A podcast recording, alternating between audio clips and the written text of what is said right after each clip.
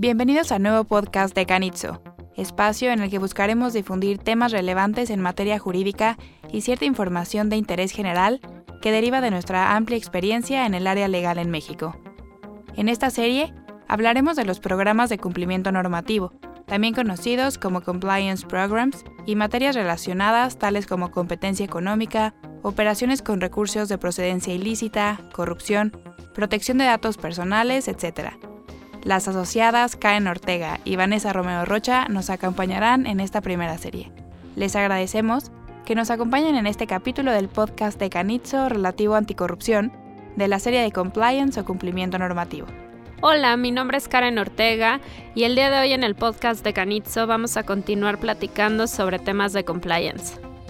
En esta ocasión queremos enfocarnos en el tema de combate a la corrupción, ya que además del impacto negativo que generan los actos de corrupción en el comercio y la sociedad en general, las sanciones que pueden imponerse en esta materia son importantes. Las sanciones por falta de particulares dependerán del sujeto al que les sean aplicables. Tratándose de personas físicas, se podrán aplicar las siguientes sanciones.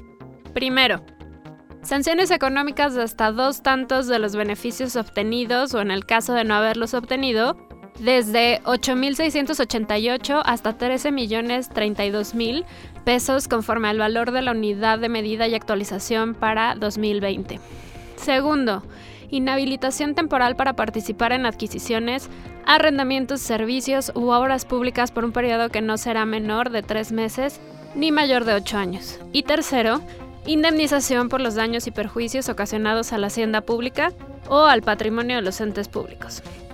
Tratándose de personas morales, primero, sanción económica que podrá alcanzar hasta dos tantos de los beneficios obtenidos.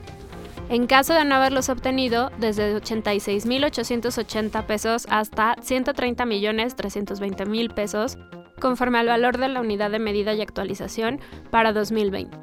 Segundo, inhabilitación temporal para participar en adquisiciones, arrendamientos, servicios u obras públicas por un periodo que no será menor de tres meses ni mayor de 10 años.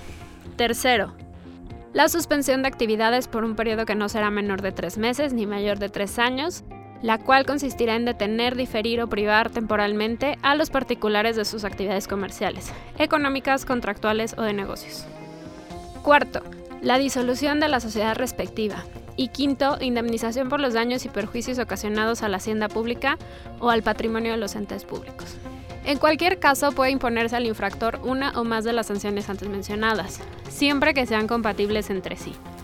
Lo anterior sin perjuicio de la responsabilidad penal que podrá derivar por la actualización de los delitos o los hechos de corrupción previstos en el Código Penal Federal.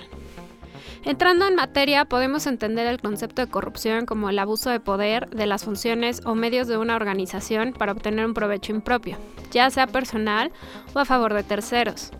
Esta definición es aplicable tanto a la corrupción pública, entendiéndola como aquella que se da entre gobierno y particulares, como a la corrupción privada, que se da únicamente entre particulares. Es innegable que la corrupción es un problema que ha afectado a México a lo largo de su historia. Es un fenómeno que involucra a una red amplia de actores que afectan en última instancia a la sociedad civil, ya que disminuye la capacidad del gobierno y de los actores económicos en el sector privado para llevar a cabo sus funciones de manera eficiente es relevante platicar acerca de ciertos antecedentes en la materia. Uno de los que tiene mayor importancia en relación con el combate a la corrupción lo encontramos en Estados Unidos con la Ley de Prácticas Corruptas en el extranjero, conocida simplemente como FECPA por sus siglas en inglés. Esta ley, aprobada en 1977, castiga a las empresas en Estados Unidos, a las empresas que cotizan sus valores en dicho país o sus filiales en otros países que sobornan a un oficial en el extranjero. Es una ley que sigue vigente y con una aplicación muy activa y tiene como objetivo fijar las reglas para que los empresarios actúen de manera ética en las licitaciones en el extranjero y luchar contra la corrupción mediante el control de sus libros contables en las empresas.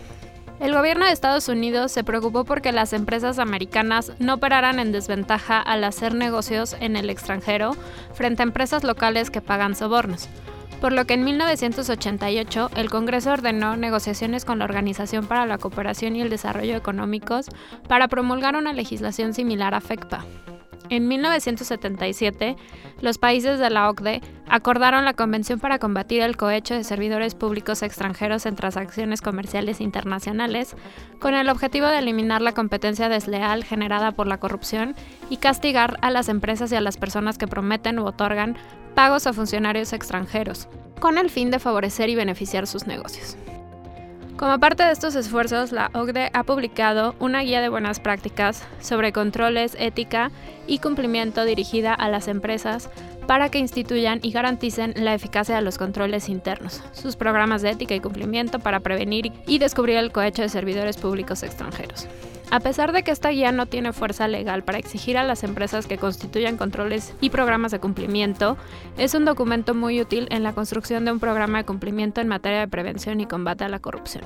Otro antecedente que vale la pena considerar es la Convención de las Naciones Unidas contra la Corrupción 2003, mejor conocida como la Convención Mérida cuyo objetivo es la adopción de medidas para prevenir y combatir la corrupción, fomentar la cooperación internacional en la prevención y lucha contra la corrupción, así como promover la integridad, la rendición de cuentas y la debida gestión de los asuntos y bienes públicos.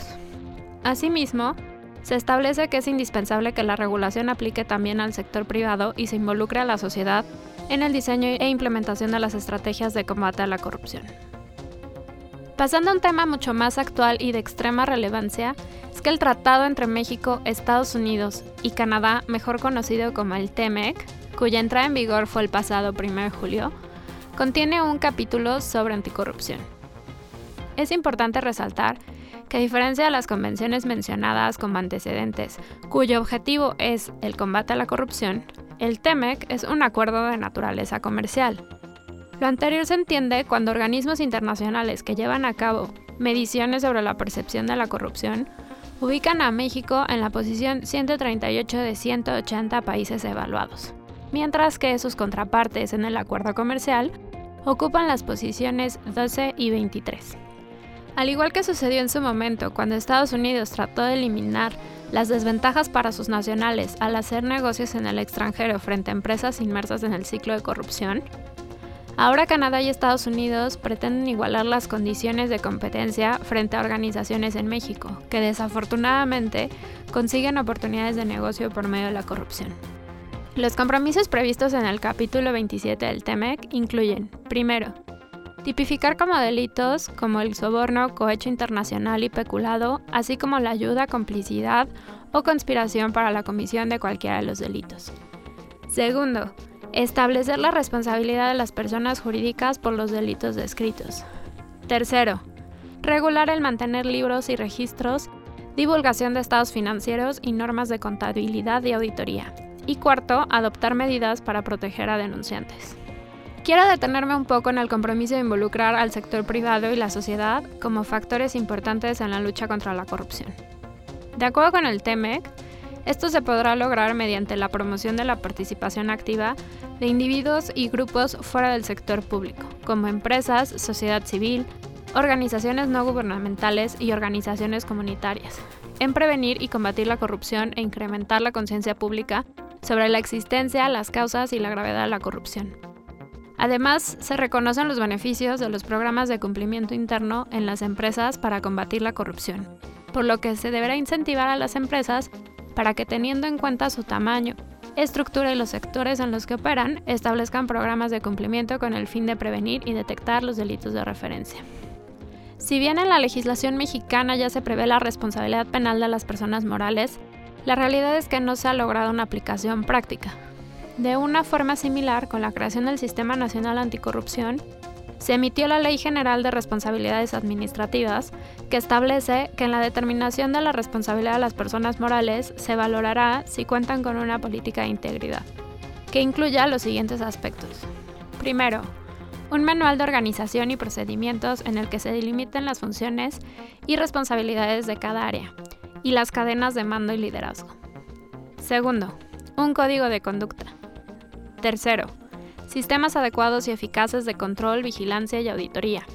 Cuarto, sistemas adecuados de denuncia, tanto al interior como hacia las autoridades competentes. Quinto, procesos disciplinarios y consecuencias concretas respecto a quienes actúan de forma contraria a las normas internas o a la legislación mexicana. Sexto, sistemas y procesos adecuados de entrenamiento y capacitación. Séptimo, políticas de recursos humanos tendientes a evitar la incorporación de personas que puedan generar un riesgo a la integridad de la corporación. Y octavo, mecanismos que aseguren en todo momento la transparencia y publicidad de sus intereses. Los retos que enfrenta México para cumplir con estos compromisos no son menores, ni exclusivos del gobierno, sino de los mexicanos en general. Pero el aspecto positivo que nos aporta la entrada en vigor del TEMEC es traer de nuevo el tema de combate a la corrupción a la agenda pública y ver los ajustes que se realizarán a la legislación nacional. La realidad es que con independencia de los compromisos que se han adoptado como país y las obligaciones previstas para los particulares en la legislación mexicana para efectos prácticos, la corrupción además del costo económico afecta a las empresas de forma medular. Una empresa inmersa en el ciclo de corrupción irá perdiendo competitividad y eficiencia en la medida en que dependa de la corrupción para hacer negocios dejará de buscar y desarrollar procesos para obtener ganancias en eficiencia.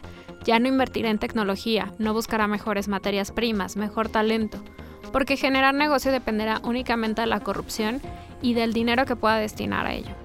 El riesgo que presenta este modelo de negocio es que probablemente el costo de la corrupción irá aumentando y eventualmente aparecerán en el mercado competidores mucho más eficientes. Por ello, invitamos a la audiencia a sumarse en el esfuerzo de combatir la corrupción en México y apostar por modelos preventivos que a la larga traerán mayores beneficios y competitividad a su organización. Para más información pueden visitar www.canitzo.com.mx, comunicarse al 55 52 79 59 80 o escribirnos a canitzo.com.mx. Gracias, hasta pronto. El contenido de este podcast es meramente informativo y no representa una opinión legal por parte de Canitzo.